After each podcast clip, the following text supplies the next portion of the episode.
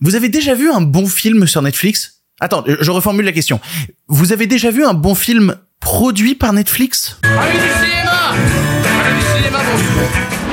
Tous et toutes et surtout à ceux et celles qui ne sont pas d'accord aujourd'hui dans le pire podcast cinéma. Netflix est-elle une usine à films pourris? C'est en tout cas ce que racontent beaucoup de gens après la sortie du dernier Fincher The Killer, mais essayons de voir ça ensemble. C'est quoi un bon film Netflix? Ensuite, trop d'actualités pour ne parler que d'une, du coup je vous fais un pot pourri, un gros en bref d'actualités pleines de petites choses sur lesquelles je peux pas développer mais qui méritent votre intérêt. Dans la version audio, un petit point box-office pour savoir ce qui marche ou non en salle, et dans la version YouTube, les sorties ciné de la semaine entre blockbuster et cinéma sud-coréen. Il y aura aussi la question du public, et oui évidemment, le dernier David Fincher The Killer sorti sur Netflix, le film divise, mais moi, qu'est-ce que j'en ai pensé? Et voilà, c'est le pire podcast cinéma, avec vous.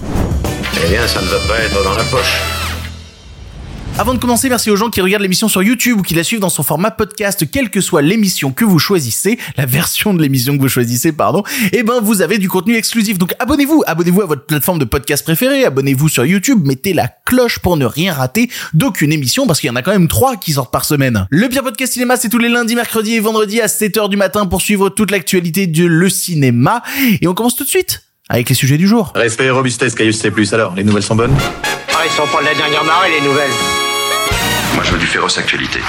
Netflix n'est-elle qu'une usine à gros films de merde Derrière cet intitulé un petit peu un, chouïa provocateur se cache parfois une réalité, parce que régulièrement on voit passer de grosses critiques concernant les cinéastes qui partent tourner des films pour Netflix, comme si tourner chez Netflix, ça voulait forcément dire faire un gros film de merde. La faute a plein de choses, un manque de contrôle dans la production qui fait que les cinéastes vont partir complètement en roue libre, une radicalité dans le propos qui fait pencher la balance du mauvais côté, ou même tout simplement des réalisateurs qui ont oublié que quand une scène marche pas, eh ben on peut toujours la couper pour que le film dure pas trois plombes. Il y a plein de raisons qui font qu'un film Netflix peut ne pas être bon. Et dans cette émission, je l'ai dit, on va parler de The Killer, le dernier film de David Fincher, sorti directement sur Netflix, un film qui, depuis sa sortie il y a quelques jours, a reçu sur les réseaux sociaux un accueil mitigé. C'est le mot que j'utiliserai, il est à la fois adulé et défoncé par tout le monde. Mais avant de parler de ça, j'avais envie de parler plus globalement des films qui sont issus de l'écurie Netflix, de faire une sorte de carnet de recommandations, de pouvoir vous parler de longs métrages que je issus des Netflix Originals et qui mériteraient toute votre attention. Le but sera de comprendre c'est quoi un bon film Netflix, mais même plus largement que ça, qu'est-ce que ça raconte du système de production Netflix quand soudainement un Netflix Originals est un bon film? Parce que oui, les Netflix Originals sont régulièrement très oubliables, voire complètement ratés. C'est du contenu qui est fait, bah voilà, littéralement le terme, c'est du contenu plus que des œuvres à part entière, c'est fait pour être du flux, pour remplir la plateforme. J'ai même hésité à un moment dans cette émission à faire une liste euh, des bons films et à côté une liste des mauvais films, sauf que c'était complètement stupide parce que la liste des bons était toute petite et la liste des mauvaises était ridiculement grande. Puis j'allais dire quoi à l'intérieur? Euh, Big Bug de Jean-Pierre Jeunet, 8 rues de l'humanité de Danny Boone, Manque de David Fincher, oui, j'ai mis ces trois films dans le même panier, je ne suis même pas désolé. Non, aujourd'hui on va essayer de penser positif et on va essayer de voir quelles sont les bonnes choses qui sont sorties de ce site dans un marasme de production complètement oubliable. Comment est-ce que certains Netflix Originals ont réussi à tirer leur épingle du jeu? Du coup, j'ai mis de côté cinq films Netflix Originals que je considère être des bons films et aussi représentatifs d'une certaine manière de concevoir du cinéma. Puis vous aussi, dans les commentaires, euh, lâchez votre Netflix Originals préféré. Je suis certain qu'on ne sera absolument pas d'accord absolument pas. Mais ça m'intéresse. Allez-y. On va commencer par les mentions honorables parce que, comme je vous ai dit, j'ai retenu que 5 films parce que sinon l'émission allait durer euh, beaucoup trop longtemps. Donc dans les mentions honorables, j'ai pas mis dans la liste Marriage Story, même si je trouve le film tout bonnement incroyable. Et euh, j'ai pas mis non plus Malcolm et Marie, euh, que, qui est un film que j'aime énormément. Et je crois que je suis un peu tout seul à aimer autant ce film. Je suis tout seul de toute manière à défendre le travail de Sam Levinson. C'est compliqué. C'est que depuis The Idol, c'est très compliqué. Ah, et dans la liste, j'ai pas mis non plus Roma, qui est un film que je trouve, oui, formellement, en termes de mise en scène, c'est c'est imbattable, c'est extraordinaire. Mais je, je me fais un peu chier devant Roma, pour être tout à fait honnête. Voilà, je suis déso pas déso. Du coup, cinq films, vous allez voir, ça va être très large. Tic Tic Boom de Lin-Manuel Miranda. Déjà, Tic Tic Boom, pourquoi c'est bien? C'est réalisé par Lin-Manuel Miranda, c'est son premier long métrage, Lin-Manuel Miranda, qui est un putain de génie de la musique, un putain de compositeur qui avait fait la putain de comédie musicale incroyable qui s'appelle Putain d'Hamilton. Je crois que j'abuse un peu sur les putains, je vais vraiment avoir des problèmes. L'intérêt de retrouver Tic Tic Boom sur une plateforme, c'est que c'est un film qui est complètement invendable en salle. Ça ne peut pas sortir à l'international. C'est complètement impossible. C'est là tout l'intérêt de Netflix aussi, de pouvoir récupérer des films qui n'auraient tout simplement pas pu exister dans des propositions sur grand écran. Déjà, tant Tic Boom est une œuvre qui rend hommage à Broadway, à la carrière de Jonathan Larson, et qui adapte d'ailleurs sa première comédie musicale. Et euh, déjà que c'est compliqué de vendre du Jonathan Larson, de vendre une adaptation de Rent, imaginez essayer de vendre un truc autobiographique sur le compositeur Jonathan Larson. C'est un film de niche, et moi personnellement, les films ultra référencés à l'univers de Broadway, j'aime bien ça, et qui en plus a une difficulté supplémentaire. Il y a son, bon, tout le film tient sur les épaules de Andrew Garfield, son interprète principal, mais à côté de ça, le casting est un peu moins connu, un peu moins porteur. Et c'est ça peut-être un des premiers points sur lesquels on peut revenir sur l'intérêt de Netflix, c'est de pouvoir mettre en avant des propositions comme ça qui n'avaient aucun destin possible dans une salle de cinéma. Faire émerger ce genre de propositions. Moi j'aime énormément Tic Tic Boom. Après c'est peut-être aussi parce que euh, dans quelques mois je vais avoir 30 ans et que je peux pas écouter la chanson 3090 euh, sans avoir une petite larme au coin de l'œil. Ouais, revoyez Tic Tic Boom si vous l'avez pas vu.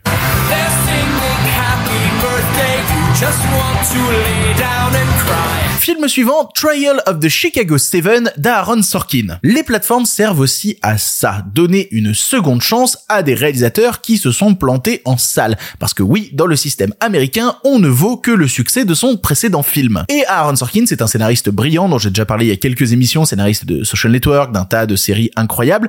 Mais quand il est passé à la réalisation en 2017 avec le long métrage Molly's Game, il est peu dire qu'il s'est turbo planté. Ça a été une plantade autant critique que publique. Et quand il revient sur Netflix avec Trial of the Chicago 7, eh ben il revient avec un film de procès survitaminé, surrythmé sur les procès qui se sont tenus post-émeute de 68 chez les protestants anti-guerre du Vietnam. Il arrive enfin avec ce film à synchroniser sa caméra à son écriture, trouver le rythme juste, notamment dans le montage pour permettre de véritables montées en tension. Il y a quelques scènes du film qui sont parmi les plus réussies de sa carrière. Le casting est immense, hein. Yaya Abdul-Mateen, Sacha Baron Cohen, Joseph Gordon-Levitt, Michael Keaton, Eddie Redmayne. Je peux continuer longtemps sur la grandeur du casting qui s'offre à lui, qui sont tous des comédiens qui vont servir au mieux son texte. Parce que oui, Aaron Sorkin, à la base, il vient de là, du texte. Il a d'ailleurs reçu pour ce film le Golden Globes du meilleur scénario. Et c'est vraiment pas démérité. Si vous avez jamais vu ce film-là, c'est à rattraper. There will be order! We have to find some courage now. Film suivant, Okja de Bong Joon-ho. Ah, ça, on va pas être d'accord. Alors là, certains vont me dire, Okja, c'est un tout petit film dans la carrière de ce très grand réalisateur. Et ça, c'est un phénomène récurrent. Quand on parle de grands cinéastes qui finissent par aller tourner un film pour une plateforme, ils font toujours de tout petits films qui ne retrouvent jamais l'ampleur de ce qu'ils avaient réussi à produire en salle. Sauf que bon, bah, je suis peut-être biaisé sur la question parce que Bong Joon-ho est mon cinéaste favori et que n'importe quel film de Bong Joon-ho, je l'aime puissance 10 000. Et ensuite parce que je fais partie des rares qui ont pu découvrir le long métrage sur grand écran à Cannes. Autant dire que la découverte pour moi a été bien plus intense, c'était mon tout premier festival de Cannes en plus, euh, que pour ceux qui l'ont découvert sur leur télé chez eux dans un tout petit écran. Et oui, j'aime beaucoup Okja qui dispose de multiples sous-textes qui vont bien plus loin que la défense de la nature et des véganes. Il y a aussi la critique des grosses corporations industrielles incarnées par Tilda Swinton. Il y a les terroristes faussement sympathiques incarnés par Paul Dano, sans compter ce que fait Jake Gyllenhaal dans le film, si tant est que quelqu'un comprenne ce que fait Jake Gyllenhaal dans le film. Le film s'inscrit dans le style des comédies noires de Bong Joon-ho permet de faire connaître le cinéaste un peu plus à l'international après l'énorme plantade aux US qui avait été son Snowpiercer. Le box-office de Snowpiercer, c'est un scandale. Alors que c'est le meilleur film de Bong Joon-ho, Snowpiercer. Vous êtes pas prêts pour ce débat. Vous êtes pas prêts pour ce débat. Okja, c'est typiquement le faux petit film qui est sorti trop tôt dans l'ère Netflix pour réussir à marquer profondément le public. Il permet d'ailleurs de mettre en lumière un autre problème récurrent de Netflix, qui est cette dynamique de flux, cette dynamique de l'oubli où les œuvres s'enchaînent et effacent les autres. Et c'est dommage, notamment concernant Okja qui a été la première à payer les pots cassés. S'il y a bien un film Netflix Originals que vous devez revoir, surtout maintenant que beaucoup de gens ont découvert Bong Joon-ho avec Parasite, c'est bel et bien Okja. Vraiment, vous allez réaliser que vous êtes passé à côté d'un grand truc. Il est beaucoup trop sous-estimé ce film. Beaucoup trop. That farmer girl is gonna destroy us. You should know the situation is good. Film suivant, The Forest of Love de Sonotion. Sortir un film sur une plateforme, c'est aussi avoir une beaucoup plus grande liberté de mouvement, notamment dans le cadre de Netflix. Ça permet d'assumer au sein de son long métrage une certaine radicalité. Et Dieu sait que le mot radicalité n'a jamais été mieux trouvé que pour The Forest of Love, qui est un véritable ovni filmique. J'aime beaucoup, beaucoup les films de Sonotion, mais soyons honnêtes ensemble, quand j'essaye de les défendre auprès de vous, c'est toujours un petit peu compliqué. C'est pas le cinéaste le plus accessible C'est-à-dire que si je vous dis allez voir Love Exposure, ça dure 4 heures, c'est sur des pervers professionnels qui prennent en photo des culottes et qui vont affronter une secte qui essaye de détruire la cellule familiale en se faisant passer pour une religion, bah globalement vous allez me regarder avec des gros yeux. Et c'est dommage parce que c'est vraiment un chef-d'œuvre Love Exposure, c'est extraordinaire comme film. Eh bien, The Forest of Love, c'est ça, en renouant en plus avec la violence frontalement assez graphique qu'avait son notion au début de sa carrière. J'utilise régulièrement l'expression film somme, mais pour The Forest of Love, elle a jamais été aussi bien trouvée. On y parle autant de jeunes cinéastes qui aspirent à faire des films et qui ont la passion du cinéma qui brûle à l'intérieur d'eux, que de manipulation psychologique ou de véritables serial killers qui ont rôdé au Japon dans les années 90. Ouais, ça dure presque 3 heures, c'est extraordinaire mais c'est clairement un film qui s'adresse pas à tout le monde. Et voilà peut-être une des utilités principales des plateformes. Laisser à des cinéastes un véritable espace de liberté hors des sentiers balisés que propose l'industrie cinématographique habituelle. Et permettre à un public occidental, pour pas dire tout simplement américain, de découvrir des réalisateurs qu'ils auraient peut-être jamais découvert vu que les films sortent pas en salle chez eux. 結婚してほしい。この男、知ってるこの男やばい。 Le dernier de la liste est pas des moindres.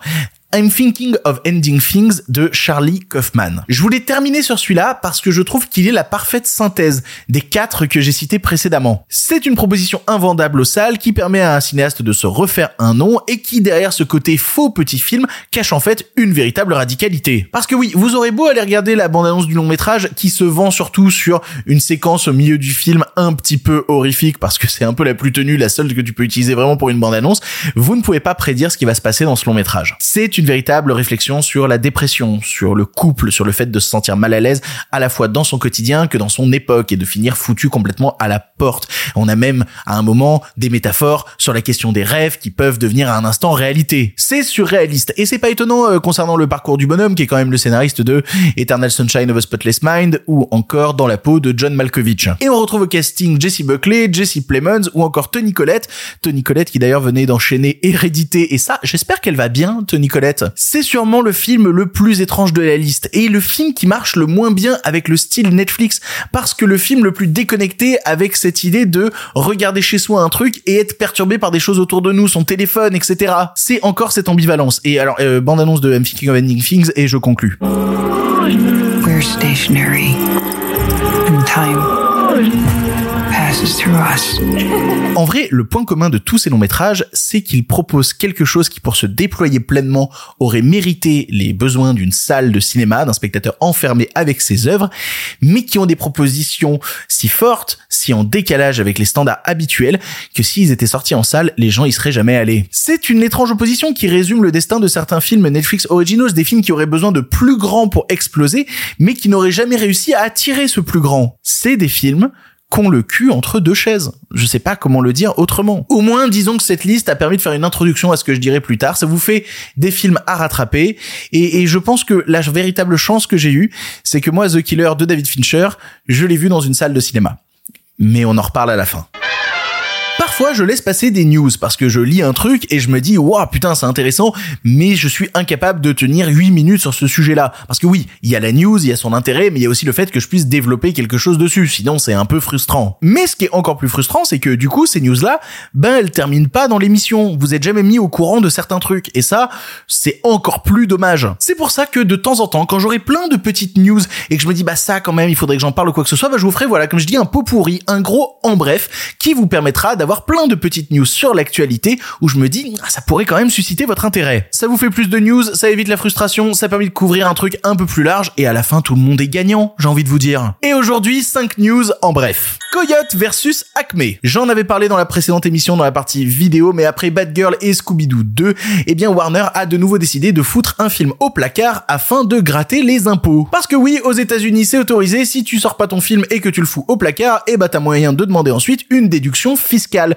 Donc tu chies sur le travail de centaines de personnes pendant des années, mais au moins t'as payé un peu moins d'impôts. 30 millions de dollars dans ce cas précis, ce qui est quand même pas rien. C'est un comportement dégueulasse qui vise à favoriser les déductions fiscales plutôt que la dimension artistique, mais bon, le capitalisme, tu connais ou pas? Merci Warner, merci Warner. Eh ben twist twist, j'ai eu beau répéter dans la précédente émission que vous ne pourrez jamais voir ce film, vous allez peut-être le voir au final. Parce que la décision de cacher au monde ce Roger Rabbit version Coyote et Bip Bip et John Cena a fait monter au créneau pas mal de cinéastes qui ont décidé de se rebeller. Et comment ils ont fait ça?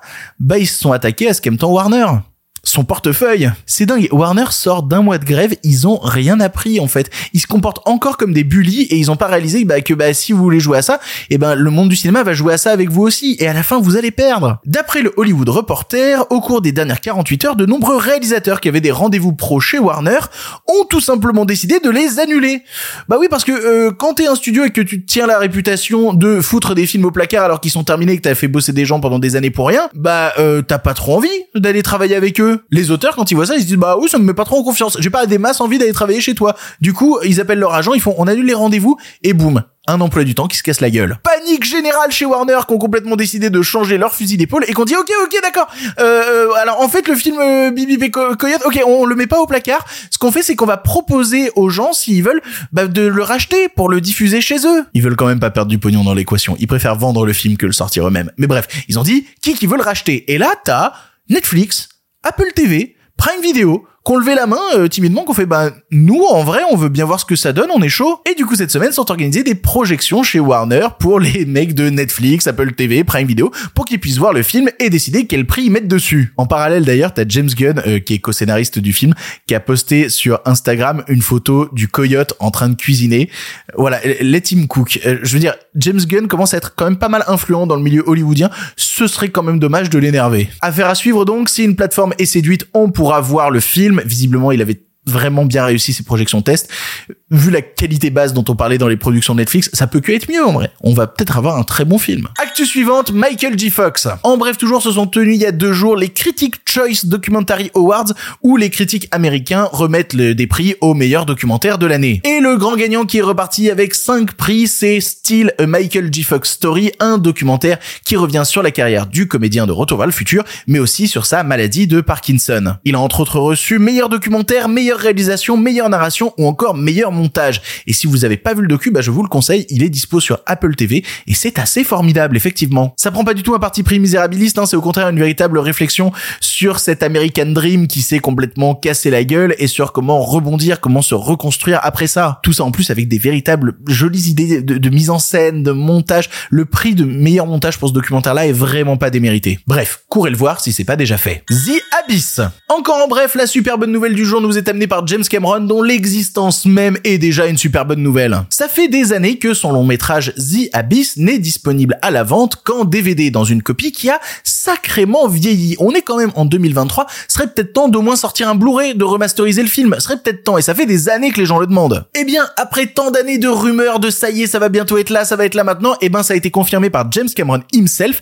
The Abyss Special Edition va enfin sortir dans un Blu-ray 4K remasterisé par le maître. Et ça, je pense que c'est la nouvelle possible. D'ailleurs, je crois que je l'ai jamais dit, mais je pense clairement que mon long métrage préféré de James Cameron, c'est The Abyss. Sans déconner. Je crois que je me suis jamais remis de la claque immense que je me suis pris face au final de The Abyss, qui est juste extraordinaire et je pense à tous les chanceux qui ont peut-être jamais pu voir le film et qui vont le découvrir là maintenant. Eh bien, allez-y, allez-y, allez le découvrir. Il va d'ailleurs ressortir en salle pour un jour unique le 6 décembre. Je sais pas si ça va se tenir en Europe. En tout cas, aux US, c'est le cas. J'espère que ça va se tenir en Europe. Et puis, en plus, il y aura ensuite la ressortie Blu-ray. Bref.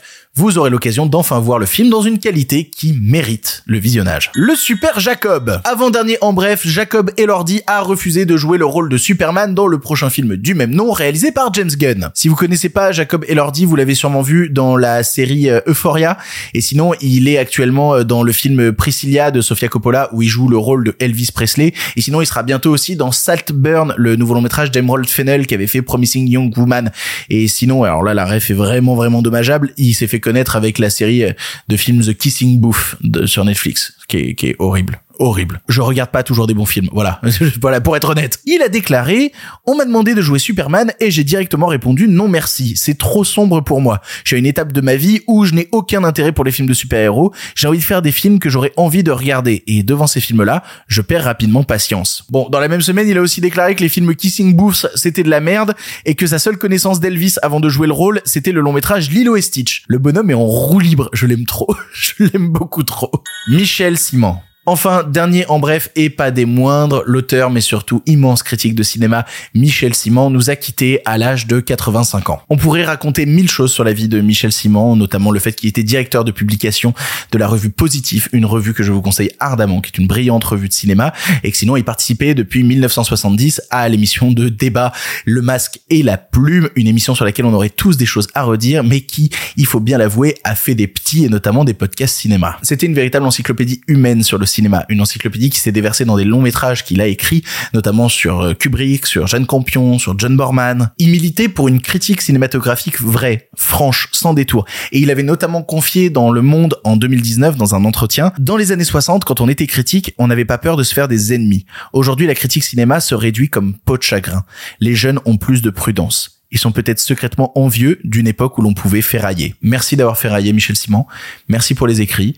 Et merci pour le cinéma.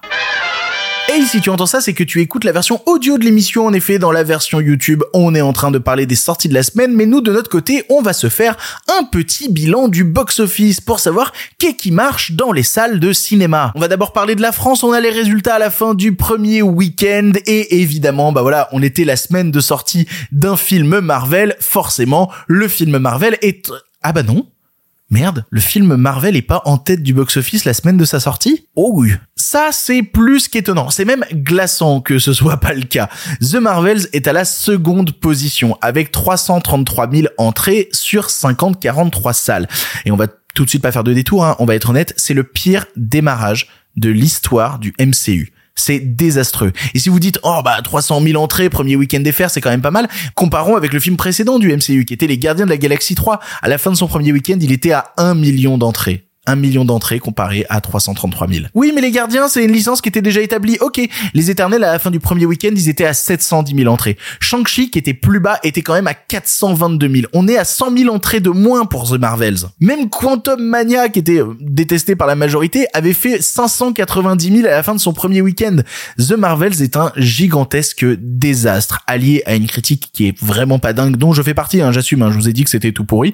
Mais voilà, c'est le résultat le plus terrible de l'histoire de Marvel en salle. La super-héros fatigue a-t-elle encore frappé? Mais alors vous devez vous dire, bah qui est premier? Du coup, si c'est pas The Marvels dans les nouvelles sorties Bah comme aux États-Unis, premier, nous retrouvons un pseudo-film d'horreur avec une communauté de fans acharnés, puisque c'est Five Nights at Freddy's qui roule sur les salles françaises avec 466 000 entrées sur 331 salles. J'aime bien les comparaisons, c'est 130 000 entrées de plus que The Marvels avec 200 salles de moins. Voilà, si vous voulez vraiment le comparatif, le constat est super sale. Ça prouve une nouvelle fois que le cinéma d'horreur ne souffre pas du téléchargement illégal et continue à déplacer des gens en salle. Bon, alors c'est pour un film naze, mais au moins les gens vont au cinéma. Ne serait-ce pas au final l'essentiel Si on veut reprendre les autres sorties de la semaine dernière, l'abbé Pierre est à 290 000 entrées, troisième place sur 689 salles. Le film peine à convaincre et juste en dessous, on retrouve La Passion de Dodin Bouffant qui n'a fait que 77 000 entrées sur 256 salles. Ouch. Pour un film qui se dirige normalement vers les Oscars, c'est vraiment ouch. Ma vraie frustration cette semaine, c'est de voir Simple comme Sylvain avec 61 000 entrées sur 145 salles. Alors oui, effectivement, c'est une toute petite sortie, il y a peu de salles, mais si jamais il passe près de chez vous, allez voir Simple comme Sylvain, ça vaut vraiment le coup. Non, la véritable grosse grosse plantade de la semaine, elle nous vient de Saturne à Séoul, le dernier long métrage de Kim Ji-woon. Alors je défends régulièrement le cinéma sud-coréen et je vous en avais parlé, je trouve celui-là un peu moins bien. Et là, c'est le gigafour. Vraiment. Bon, il est distribué seulement dans 57 salles, c'est tout petit, mais même avec 57 salles, le film a fait à peine plus de 9000 entrées à la fin de son premier week-end. C'est rude. Franchement, c'est rude. Si on veut reprendre des sorties des semaines précédentes, eh ben on peut parler du Ghibli, le garçon et le héron, qui va dépasser le million gentiment. Il en est à 978 000 entrées. Et à côté de ça, il y a Killers of the Flower Moon, le Scorsese, qui lui a dépassé le million d'entrées, 1 million 1. C'est super. Putain, si Killers of the Flower Moon termine à plus d'entrées que The Marvels, je meurs de rire. Aux États-Unis, eh ben, The Marvels, c'est le même constat. Un départ sur le territoire à 46 millions de dollars pour un total monde à 109 millions de dollars. C'est le pire démarrage de l'histoire du MCU même aux États-Unis. C'est d'une violence dingue ce qui est en train de se passer avec ce film. Pendant qu'à côté, bah, de la même manière, Five Nights at Freddy's en est à 250 millions de dollars quand on compte l'international pour un budget de 20 millions. Oui, vous inquiétez pas les fanzouz, il va y avoir une suite. Je vois les rumeurs passer de ah, qu'est-ce qu'ils vont mettre dans la suite, blablabla. Vous inquiétez pas. Quoi qu'il arrive, vu les scores, il y aura une suite. C'est quand même incroyable ce qui est en train de se passer niveau box-office, c'est-à-dire les films d'horreur à petit budget explosent tout en salle, les films de super-héros sont en train de mourir, le nouveau Miyazaki tape le million, tout comme Scorsese dans les salles françaises. Ça y est, N'est-ce pas le retour des beaux jours, la nature qui est en train de se réparer? Je vois certains dire parfois que le cinéma est mort. Il m'a l'air plus vivant que jamais en train de ressurgir des profondeurs tel le phénix. C'est plutôt, plutôt sympa. Les nouvelles n'étaient pas très fraîches, en effet. Il est l'heure de la question du public. Vous le savez, à chaque émission, je poste une story sur Instagram. Suivez-moi sur Instagram. Je vous dis, eh, vous avez des questions sur l'actualité du cinéma et vous pouvez poser une question et passer dans l'émission. Le lien pour mon compte Instagram, il est dans la description. Donc vas-y, viens me suivre et comme ça, tu pourras poser des questions. Et aujourd'hui, la question vient de Louis Missa qui dit comment un biopic sur Edith Piaf par intelligence artificielle peut être en production malgré les dernières lois post-grève? J'avais complètement raté ça. Faut vraiment qu'on en parle. L'annonce a été lâchée par Warner Music est en développement un film de 90 minutes s'intitulant Edith qui retracera la vie d'Edith Piaf entre les années 20 et 60. Sa particularité d'après l'article de Variety qui a balancé la news, la narration du film sera assurée par une Edith Piaf dont la voix et le visage aura été recréés par intelligence artificielle. Je vais vous citer directement le communiqué de Warner Music. Hein.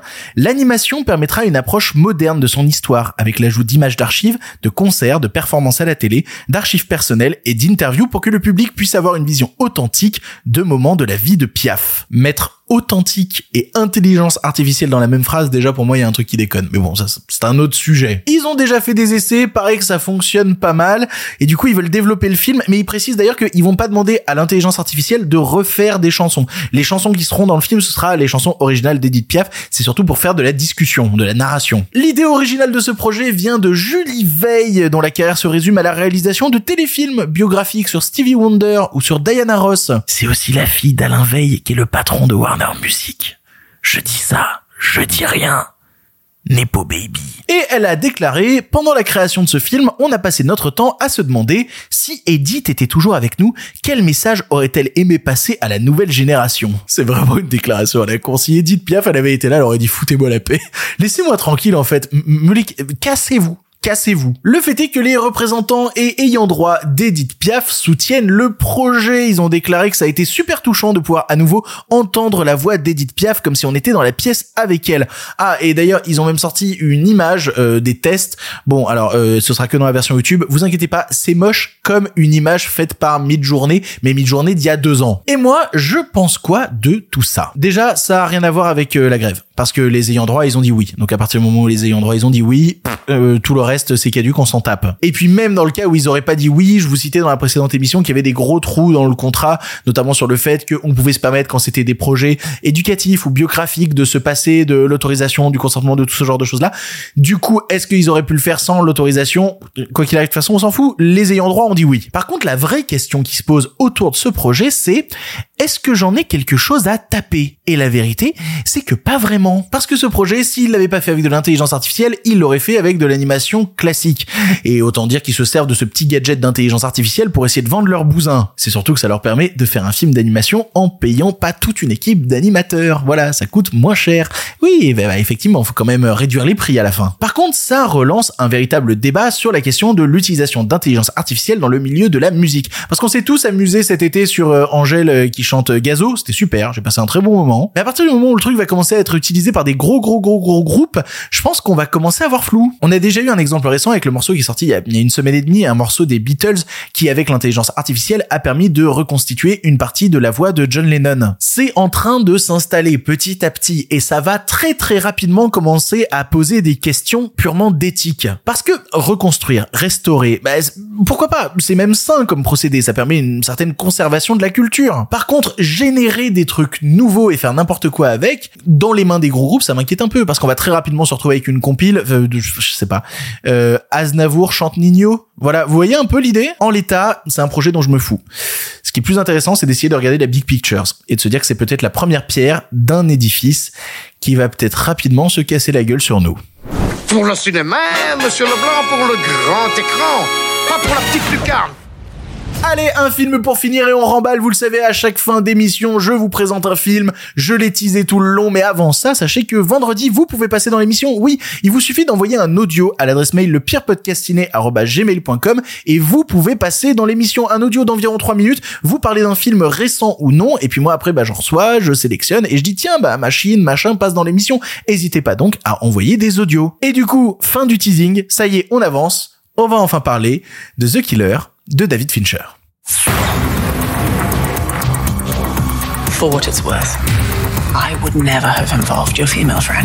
Je l'ai déjà dit, il y a beaucoup de débats autour de la sortie du dernier film de David Fincher, entre les haters et les fanzous qui se tapent sur la gueule pour savoir qui, qui c'est qui a raison. Et moi, au milieu de ce débat, je suis un petit peu perdu. Parce qu'en fait, ce débat, je l'avais pas du tout vu venir. C'est un long métrage que j'ai pas découvert là à sa sortie sur Netflix le 10 novembre, mais que j'ai vu il y a déjà plus de deux semaines dans une salle de cinéma. À un moment où j'avais pas encore vent des critiques qu'il pouvait y avoir sur le film et où je l'ai attaqué avec l'esprit clair, vide, prêt à réceptionner une œuvre avec aucun a priori. Enfin, si, j'avais un a priori parce que j'adore le travail de David Fincher, mais dès qu'il a bossé sur Netflix, ça a été pour moi en demi-teinte. Parce que j'ai adoré le travail qu'il a fait sur la série Mindhunter, j'ai adoré ce qu'il a fait et je serais toujours frustré qu'on n'ait pas de troisième saison de la série Mindhunter, c'était vraiment passionnant. Et en même temps, bah, je suis resté totalement en dehors de son long métrage Manque, vraiment que j'ai trouvé juste être euh, la tentative d'un enfant d'essayer de rendre hommage à son papa en réutilisant son scénario, mais qui donne un film qui est au final assez bancal. Ce qui permet d'ailleurs de démonter une théorie que j'ai sans cesse répéter, qui était que tous les Fincher étaient mes Fincher préférés.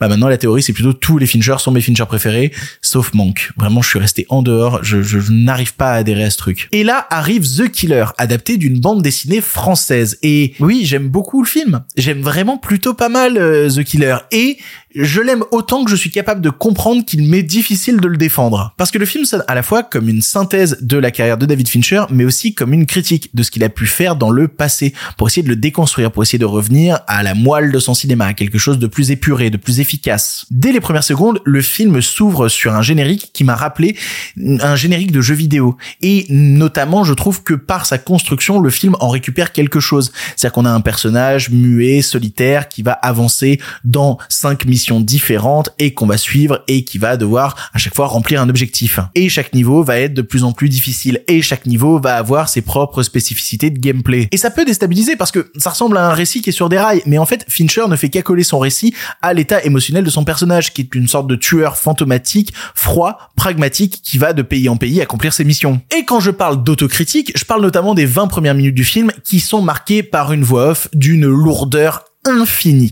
Et je, je suis parfaitement d'accord. Cette voix off est d'une lourdeur dingue. Mais c'est pas gratos. C'est pas fait innocemment, ce truc-là. À la fois, cette voix off permet de ressembler au matériel de base, qui est la bande dessinée, qui est marquée justement par la voix off du personnage principal. On respecte le matériel avant de le foutre en l'air. Mais surtout, cette voix off, je la vois comme une critique, une version vieillissante de Fight Club.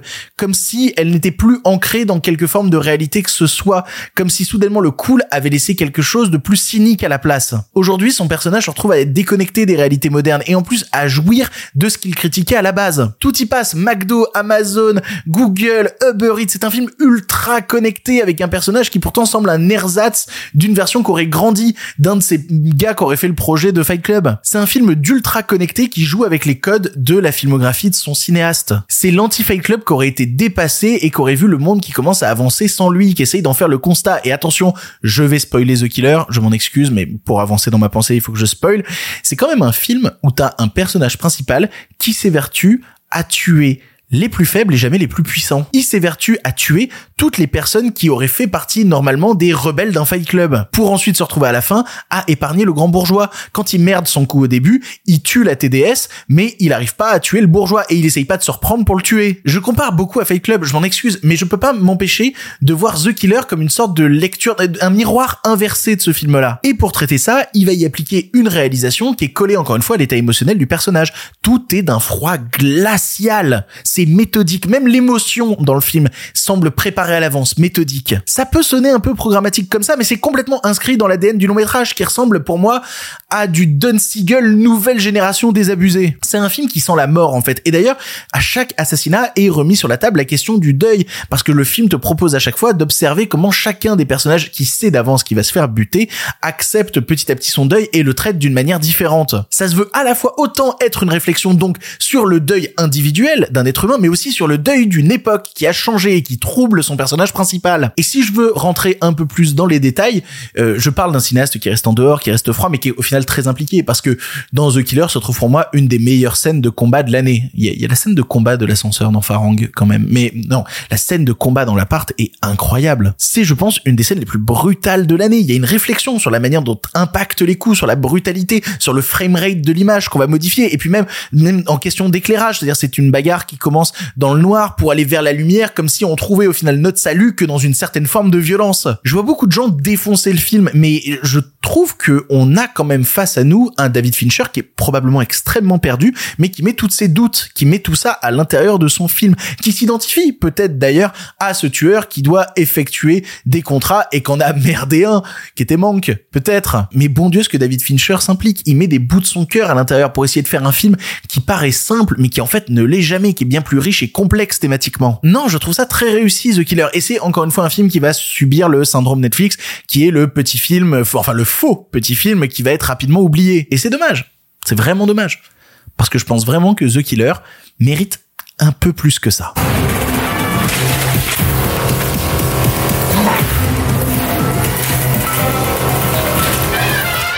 C'est ainsi que se termine cette émission du Pire Podcast. Merci de m'avoir suivi jusque-là. J'espère que vous allez bien. J'espère que tout va bien dans votre vie. Comment ça va, vous hein? Je le pose de temps en temps cette question-là. Puis j'ai des commentaires de gens qui me racontent leur vie, qui disent bah moi en ce moment il m'arrive ça et tout. Et je les lis. Pour de vrai, je lis tous les commentaires. Donc n'hésitez pas. On est mercredi. Il reste encore une émission avant de terminer la semaine. J'espère que ce petit côté bref avec plein de petites news vous a plu. Je tente ça. Vous me direz ce que vous en avez pensé. Sait-on jamais. Pour l'instant, c'est terminé. Mais si vous en voulez encore. Non mais oui, bien sûr, mais c'est fini cette histoire là par contre, euh, la prochaine fois, avec plaisir.